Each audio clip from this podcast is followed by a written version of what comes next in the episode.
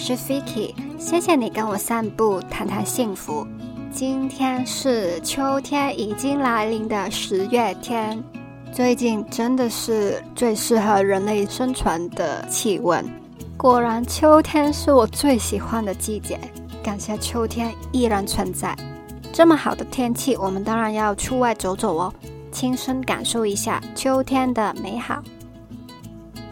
今天我们谈的是身心灵话题。谈一种了解自己、了解别人的工具——人类图。说实话，一开始我会接触这一类身心灵工具，都是为了要认识自己，借由不同的角度来发现自己不同的面相。那经这么多年的研究呢，我觉得我好像也蛮了解自己的，算是很诚实，可以面对自己，过得好好的。但是了解自己并不足够，可以让我过得好好的。因为还有其他人呢，会在你生命中出现，所以了解别人也是很重要。那坦白说，我就是最近真的是前一两天，呃，两三天吧，家里的一个小事，就真的是很小的事，但是却让我整天在想，想了两天，自己脑中不停在审视我跟家人的关系，所以对这个主题特别有感。然后呢，我用了一些人类图的概念来分析我跟我家人的异同，我们运作的方式有什么不同，还有我在面对不同类型的人时又应该怎样做。好，所以今天我会分享人类图三种回路的类型：个体人、家族人和社会人。怎样知道自己还有你在意的人是哪一个类型？还有怎样跟自己不同的类型的人相处？那开始之前就先说在我家的那件小事吧。话说呢，我姐要带我爸妈去旅行，那因为我凑不到时间，所以十月就我姐带他们去潮州旅行，然后十一月我就带我爸妈去日本旅行，很好啊，反正我也不想去中国旅行，就这样。那我姐呢是已经成家的，她跟她老婆，对，是老婆，我都称她做什么什么姐啊，就代称做 Amy 姐好了。我姐跟 Amy 姐跟 Amy 姐的妈妈一起住，Amy 姐跟 Amy 姐的妈妈也会去这个旅行，所以就是我姐跟 Amy 姐两个带着三大长老，我爸妈跟 Amy 姐的妈妈一起参加旅行团。那旅行团的集合时间很早，好像是早上七点半要在高铁站集合。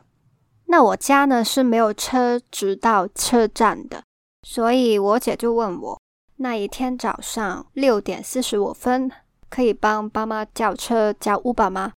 她是传讯息给我的。那我收到她讯息的第一个心里的反应呢，就是哈，你们去玩还要我早起帮忙吗？我以为我就是 out of this，就是你们两个负责这一次旅行嘛，你们两个就一人叫一车就好啊。我之后去日本也会自己安排，不用你帮啊。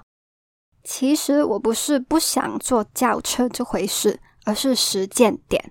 他们出发那一天我要上班，平常是七点四十五分才起床，帮他们叫车呢，我就要早一小时起来。叫完之后，我又不会睡得着，不能补眠呢，变相是为了他们去玩，我小睡了一小时，然后还去工作，所以我就很不爽啊。但是以上这些我都没有说出来，那我就回啊，好啊，那我看看爸妈有没有需要吧，因为有时候他们有自己的办法。然后呢，我就问他们呢，我妈就说：“哎，你姐说你会帮我们叫车啊？”然后我就心里一个好啊，根本就是要我做，没有让我拒绝的意思啊。但我不能这样对我妈说，所以我就答应她说：“啊，好吧，我帮你们叫吧。”然后脸上可能是一个很不情愿的样子。到了出发之前一晚，我妈就跟我说：“啊，明天还是不用了，我跟你爸怕你要早起，我们自己下去乘计程车好了。”可能是我那一天脸真的太臭。然后我就心里一个，呃，还是我爸妈懂我，知道我不喜欢早起。然后我说啊，那我帮你看看计程车多少钱吧。哎，但是好像我叫 Uber 比较便宜啊，我有折扣嘛。不然还是我帮你们叫吧。然后我妈就一个喜出望外的样子，真的吗？那就交给你帮我们安排喽。最后呢，那天我还是早起帮他们叫车。帮家人叫车真的是一件小事。但是让我不舒服的感觉是从哪里来呢？为什么这样的小事我会这么计较呢？我真的是很不孝的女儿吗？这些内心小剧场到底是从哪里来？我跟我姐跟我妈的价值观或者思想模式的不同，刚好就可以用人类图三种回路的差异来解答。那什么是人类图呢？我们在很久远的第三集探索自己的工具里面有提过的人类图，集合了星盆、卡巴拉、印度脉轮，还有易经六十四卦的学问。根据你的出生时间得到的一张图，这张图跑出来时一定看不懂，因为上面都是很复杂、很多 symbol 的一张图。有九个能量中心，可以是填满或者空白的，还有能量中心相通的回路通道。这些回路就是能量在你里面流动的通道和方式。所以学人类图的人会说，这是你的原厂设定说明书，你本身的能量场跟运作，可以帮助你回到自己本身，顺着设计来活。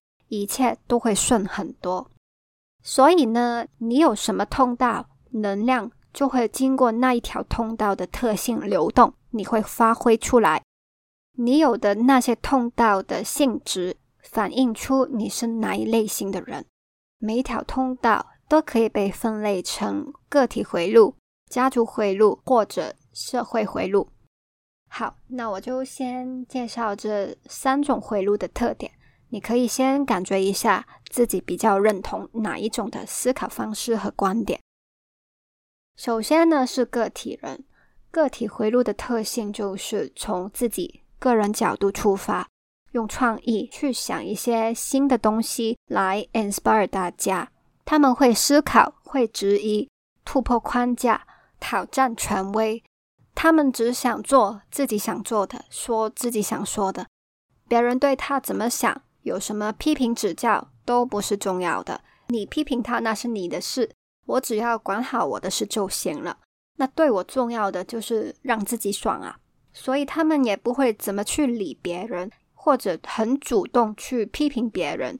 他们会觉得每个人自己顾好自己，然后尊重别人，喝水不犯井水，各自安好就好。然后是家族人。家族回路的特性就是把家庭群体放第一，因为人都不是独立生存的嘛。你一出生就属于某一个家庭、某一个群体、某一个国家，所以这里家族的意思不一定是你的原生家庭，任何你视为自己地方的都是你的家，可以是你的事业王国啊，或者是同一个宗教的族群呐。或者你的圈子、你的城市、你的国家，甚至是地球上全人类。那为了提高我们家的存活机会，家里的人就是要合作，要互相照顾，要保护自己人，要 maximize 我们家族的利益。所以就要分清楚谁是自己人，谁是外人。你是我的人，我就衬你，我可以给你无限支持，给你无限的爱。就算是你做错了，我也会衬你，帮你 cover up 也行，因为你是我家人。如果你不是我的人呢，那就真的是关我什么事啊？之后呢是社会人，社会回路的特性就是要维持社会运作稳定。我们现在有的 system 都是建基于前人无数次验证后的成果，有了这一种社会系统。才能保障社会可以顺利的运作，人才会有安稳的生活。所以这些社会系统下的规矩，每个人都要遵守。例如法律，就是一套要公平，不允许任何人有特权。建基于前人反复思考辩证下的社会系统产物。那 translate 到每个人身上呢，就是社会标准。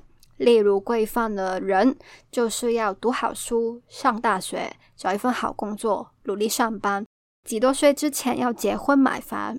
这些数据都是前人证明出来的美好人生标准。每个人都应该这样做，每个人都遵守规则。你为什么要与众不同啊？你不要特立独行，破坏我们社会的和谐稳定。好。刚刚这样听，可能你已经感觉到你是偏向哪一种。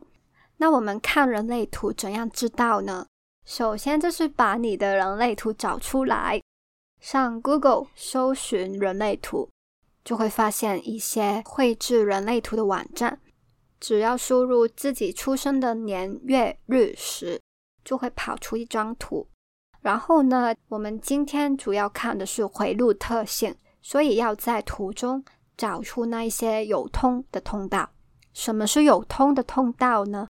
就是那一些有填满颜色的管子，无论是红色或者黑色，或者红黑相间，也算是有填满。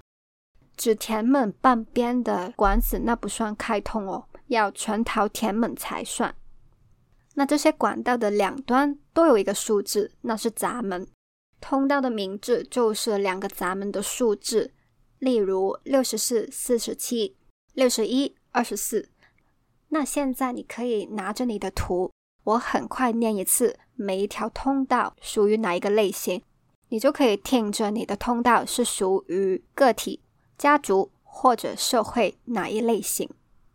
我们从图的上至下开始，个体通道有六十一、二十四。四十三、二十三、八一、二十四、三六十。我们看图的右手边就是人体的左边，有十二、二十二、二十五、五十一和五十五、三十九。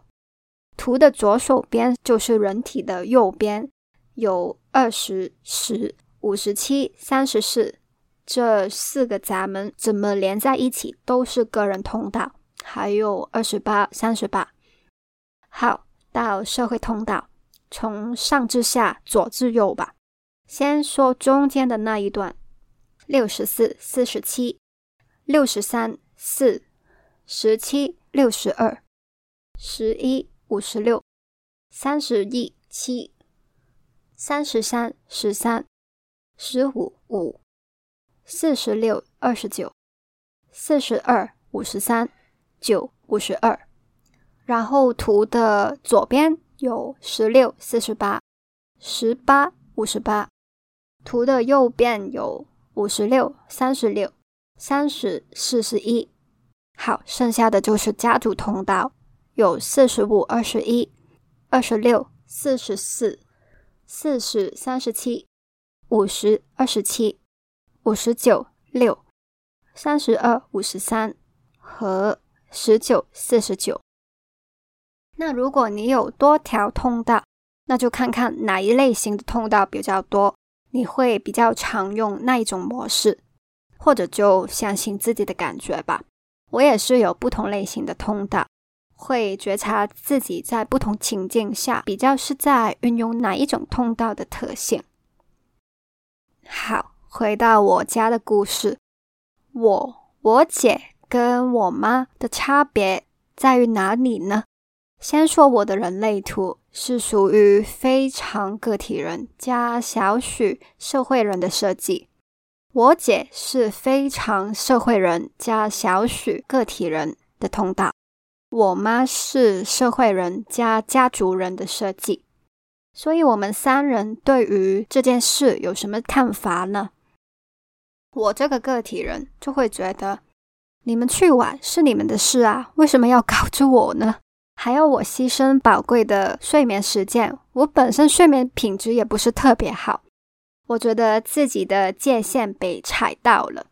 我姐根本没有给我选择的空间，就是在以啊，那是你爸妈的方式来情绪勒索我做一件我不想做的事。我姐是社会人。她会觉得照顾好爸妈是子女的责任，这是人人都应该做的啊！啊，我想的计划都这么周全，把爸妈照顾周到，为什么你就不用？只是叫你早起一点点，出一点点力而已。照顾好爸妈，这些是孝顺的基本标准啊！不孝顺的人简直不是人。他真的有说过这一句话来批评一个结婚之后疏远家人的亲戚。然后我这个个体人就会想啊，不是只有你的行为才算是孝顺的标准，我也有自己爱爸妈的方式啊！不要用你的模式来规范我。就是很典型的个体人在挑战权威的想法。那我妈是社会人家家主人，她也当然 expect 女儿是孝顺的。但是因为她是家主人，不管我怎么做，她也会爱我，所以她才会说：“爸妈疼你，怕你辛苦，所以不用叫车啦。”没有什么比爱重要。那的确。这么多年来，我爸妈都是用爱来包容我的任性，所以心底里我是很感谢他们的。所以当我听到我妈是有给我选择的，会疼惜着我，而不是用责任来捆绑我的时候，我就心甘情愿的帮她叫车了。然后我妈就很开心的乘车去啊，也符合了她社会人对于女儿的期望。所以她心底里还是想我遵从这一种孝顺爸妈的方式，这样就解释了我跟家人们的运作模式很不同，跟不同类型的人在一起的磁场感觉真的是很不一样。这么多年来，我在原生家庭里就一直感觉我跟家人是有所不同，原来就是因为我们底层的运作模式并不一样。但是我在我男友家呢，他们大部分都是个体人设计，每个人都是管自己的事，一起吃完饭就可以各自做自己的事，个人边界很清楚，所以我在他们家的环境是很舒服的。但是呢，我们在生命中总是会遇到不同类型的人嘛，那么要怎样跟其他类型相处呢？首先呢，是要尊重每一个人的设计。要接受世界上就是有人跟你不一样。最近我在学习身心灵时，觉得最难去拥抱的一个观点就是，每个人都是代表了一小部分的神来到地球，每个人都有神性。就算是你觉得最可恨、最无耻的人，也都有神性。哈，我真的是还没有到那个境界，还没接受到。那我们也不用很极端的说要啊跟最恨的人在一起，就算是身边的人都有跟你不同的设计、不同的模式，世界上也不是只有你的模式才对。接受了人与人之间的不同，尊重跟你不同模式的人，才能放下差异，开始对话。第二，虽然我们都是与别不同的设计，但我们的目的不是找不同。而是找出相同之处，大家都可以接受的相处模式，这真的不容易，可以说是很多人的人生课题。因为一不小心就会引战，开战并不一定能解决问题，解决你们之间的差异，可能只是其中一方屈服而已。但是战争做成的伤痕是永久的。所以我不赞成硬碰硬的开战来 deal with 人与人之间的差异。就像我这种个体人，就会去挑战社会人的那些应该。我不想叫车，是因为我不认为那是我应该做的。那什么是我能接受的点呢？有什么是我们的相同之处呢？爱，我爸妈体谅我，他们表达的爱。因为他们了解我，怕我辛苦，而可能也是知道我吃软不吃硬吧，所以我会愿意早起帮忙。当你跟别人的想法或者行为有所冲突时，可以先去想他那个内心最在意的是什么。比如说，个体人重视的是个人边界得到尊重，家族人重视的是对自己人的爱与归属感。或者凸显自己人的地位，社会人重视公平、遵守规范带来的顺利和稳定。当我们知道不同类型的人重视什么东西时，在我们跟他们接触时，我们可以考虑自己是不是要 accommodate 他们这一种需求。选择权还是在你手。我觉得啊，我们要合作磨合，但是不能失去自己的底线和边界。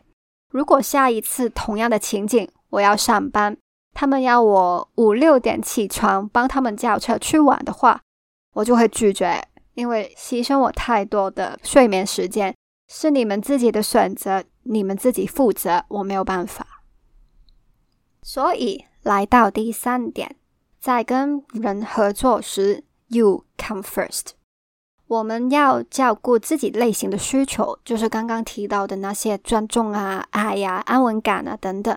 如果答应了别人的某件事，或者是跟别人在一起会让你感觉不舒服，那你的感觉很大机会是对的。相信你的感觉，拒绝，然后离开，离开 toxic relationship。Toxic relationship 就是会让你感觉不舒服。例如，在我恋爱经验尚浅的时候，我遇过一任男友，跟他在一起的感觉超级差，每天质疑自己究竟是否跟他在一起，我都没有感觉到在恋爱。每天晚上都在自己房间偷偷的哭。现在回头看呢，那真是一段超级 toxic 的关系。如果今天我遇到他，我还是会想想他两巴掌，因为他真的让我那段日子太难过了啊！我又在揭露自己的伤疤，但是现在我比较学会相信和照顾自己的感受呢。我觉得个体人已经算是没有被制约的那么严重，比较会照顾到自己的一群。家族人呢，可能会更容易受到侵略，或者社会人会被责任捆绑。但是啊，家族人那个会这样伤害你的人，真的是自己人吗？你真的要用爱去包容他吗？还有社会人，如果那一个人都没有在负他的责任，他都不按你们说好的承诺规范来，你还要容忍他？维护这个不再 work 的 system 吗？你们 relationship 的这个 system 已经在腐烂，你还要维护它吗？我们永远可以为自己做决定，选择让自己幸福的人际关系。好，you come first 是很重要，但如果对你重要的这些尊重啊、爱呀、安全感是要由其他人给你，那还是要看你自己做的好不好，再由别人来反馈。所以，这一个快乐的泉源并不稳定哦。还记得叔本华所说的“自己是幸福唯一真实而且持久的来源”吗？比如说，个体人，你表现得很拽，把自己放到最高无上，无视你身边的人，那么你要别人来尊重你的独特是很难的。那如果家族人的你，用及时的方式表达出对自己人的爱，或者强迫别人一定要用你的 love language 来爱你，that won't work。如果社会人的你不顾每个人的 individual difference，强要把你认为是最好，但对其他人不合理的规则放在别人身上，那别人也不会合作啊。所以呢，you come first，but 不要伤害别人，这个 balance 也要拿捏好哦。以上的几点建议来自个体人的我，无论你是什么类型，希望都可以帮得上忙。我觉得自己其实还是没有做得很好啦，在轿车这件事上，还是没有让他们知道，我觉得自己的界限被践踏了。在他们看得见的行为上呢，只看到我乖乖的帮他们叫车，深层的价值观矛盾我都没有去处理。但是我想，这一次算是又在更了解我跟我的家人的本质跟我们的关系吧，也挖掘到我情绪背后的原因，算是一个开始去 work on 我跟家人的关系吧。那关于人类图这三种类型，其实还有一个有趣的宏观大主题。我们的时代现在的大环境也属于其中一个类型。地球周期大概每四百年转一次。那现在二零二三的我们正在一个旧时代的末端。一六一五年到二零二七年，地球的轮回实质是计划开的四个闸门是三十七、九、四十、十六，里面就有三十七、四十这条家族通道。所以这四百年来都是家族人的时代，人类都是为了自己的族群、自己国家而活，为了保护自己的家打来打去，连现在的乌俄战争、以巴战争都是一样。那二零二七年到二四三八年，地球的轮回十字是沉睡凤凰开的四个闸门是五十五、三十四、五十九、二十。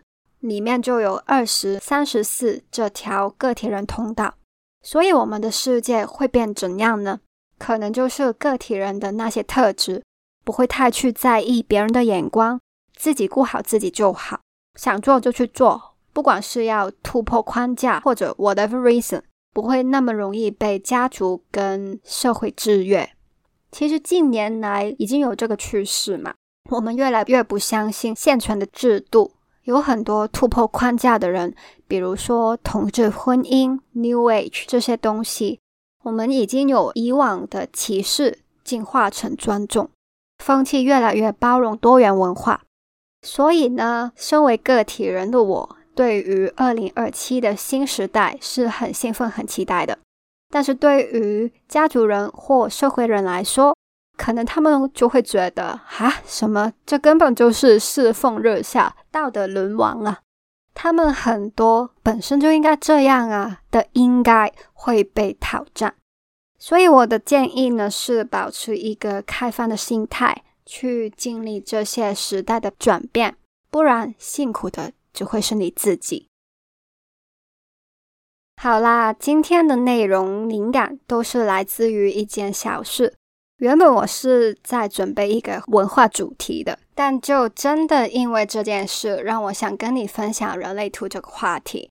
我真的是心事都跟这只麦说，也刚好是水象星座季节，天蝎季刚开始不久，最适合聊一些挖掘内在然后疗愈的主题。哎，我发现我们逢水象星座季节就会讲一个身心灵主题。算是一个小传统吧。希望之后我在灵性上有更多的成长，可以跟你分享更多。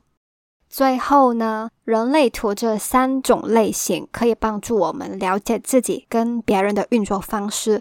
希望我们都可以好好善用本身的设计，顺流而活，轻松得到幸福，好玩的玩这一场地球之旅。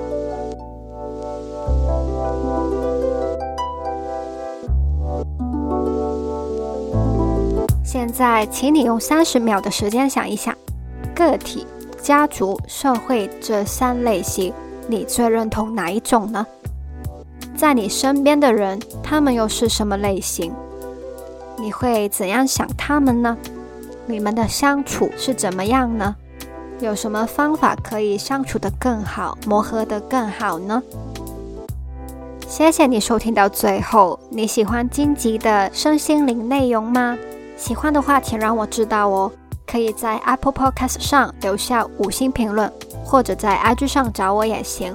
我的 IG 是 vikic.co。请订阅这个节目，还有 follow 我的 IG，就不会错过最新的节目啦。请记得，我们每个人都值得，而且有能力幸福。我们下次约会见，拜。